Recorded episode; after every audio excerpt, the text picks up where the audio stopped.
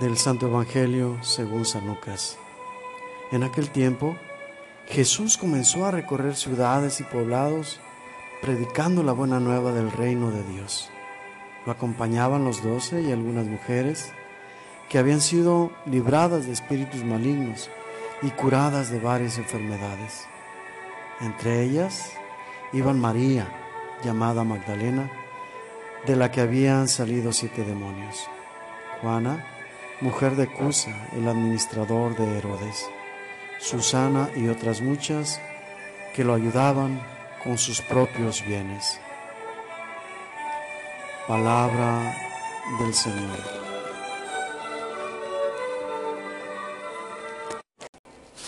A diferencia de Marcos y de Mateo, con quienes el Evangelio de Lucas comparte la clasificación de los evangelios sinópticos, mientras Marcos encausa su evangelio en la oposición contra los judíos líderes religiosos por su forma de hacer las cosas. Mateo, por su parte, se enfoca en los deseos o anhelos presentes de Jesús para mostrarse como el Mesías a los judíos. A diferencia de ellos, Lucas se enfoca en las multitudes motivadas por Jesús en su misión. Por eso el día de hoy aunque pareciera muy breve el Evangelio, es de cierto modo un pasaje donde se puede ver claramente el objeto de Lucas en la redacción del Evangelio. Pone de manifiesto la veracidad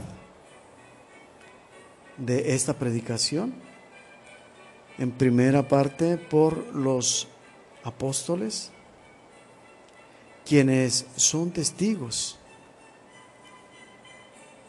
fundamentales por el tiempo que han pasado con Él, por la experiencia y por todo lo que han vivido con Él. Es pues garantía de que lo que narra de ellos es algo que verdaderamente ocurrió, es algo que verdaderamente vivieron. Por otra parte, otro grupo de testigos son las mujeres. Recordemos que los evangelios se escribieron mucho tiempo después de que Jesús subió al Padre. Y el objeto de, este escritos, de estos escritos, mejor dicho, es para no perder el vestigio de lo que había ocurrido, a la vez que para enseñar a las próximas generaciones todo lo que Jesús había hecho y había dicho. Por eso, en esta ocasión, refiriéndose a las mujeres, se está adelantando la resurrección. Recordemos que en la resurrección los primeros testigos fueron las mujeres.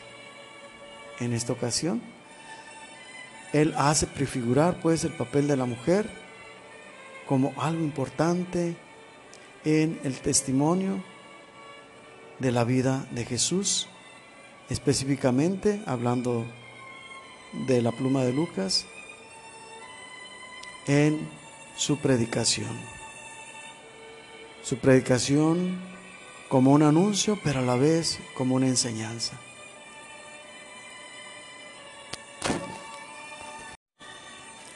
Dada la importancia de los testigos, según lo señala el evangelista Lucas, de qué manera nosotros participamos como testigos de lo que Jesús vino a ser entre nosotros. Y no me refiero al tiempo en que Él estuvo aquí, sino actualizada la presencia de Jesús, la actitud de Jesús, las acciones u obras de Jesús. Ya no en el tiempo que estuvo, repito, aquí entre nosotros, sino en nuestra vida. Pensemos y analicemos nuestra experiencia espiritual, o por qué no decirlo, nuestra experiencia en la vida cotidiana, y cotejemos con Jesús. ¿En qué momentos Jesús, estando presente en nuestra vida, hemos constatado que verdaderamente obró en favor nuestro? Que verdaderamente nos motivó para actuar de tal o cual manera en favor del bien. ¿Y cuál sería, por otra parte, nuestra manera de poder como testigos manifestar a los demás lo que Jesús ha hecho por nosotros? O el modo en que Jesús nos ha acompañado o ha estado con nosotros. La evangelización de Jesús no terminó cuando regresó al cielo, sino que más bien Él dejó las bases que después tomaron los apóstoles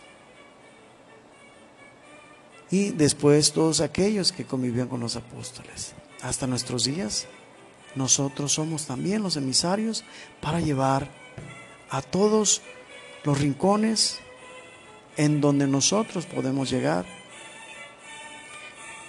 para dar testimonio y manifestar al mundo lo grandiosa que es la acción de Jesús en nuestra vida.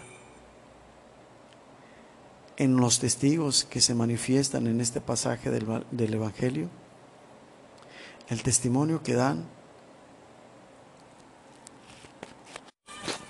es un recurso de Lucas para fortalecer la fe de la iglesia naciente de aquel tiempo.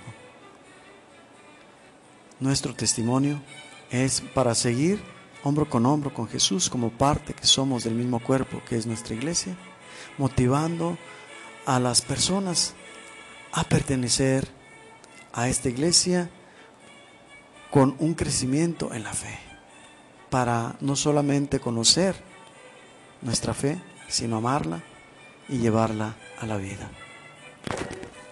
Señor Jesús, basta buscarte para que estés conmigo.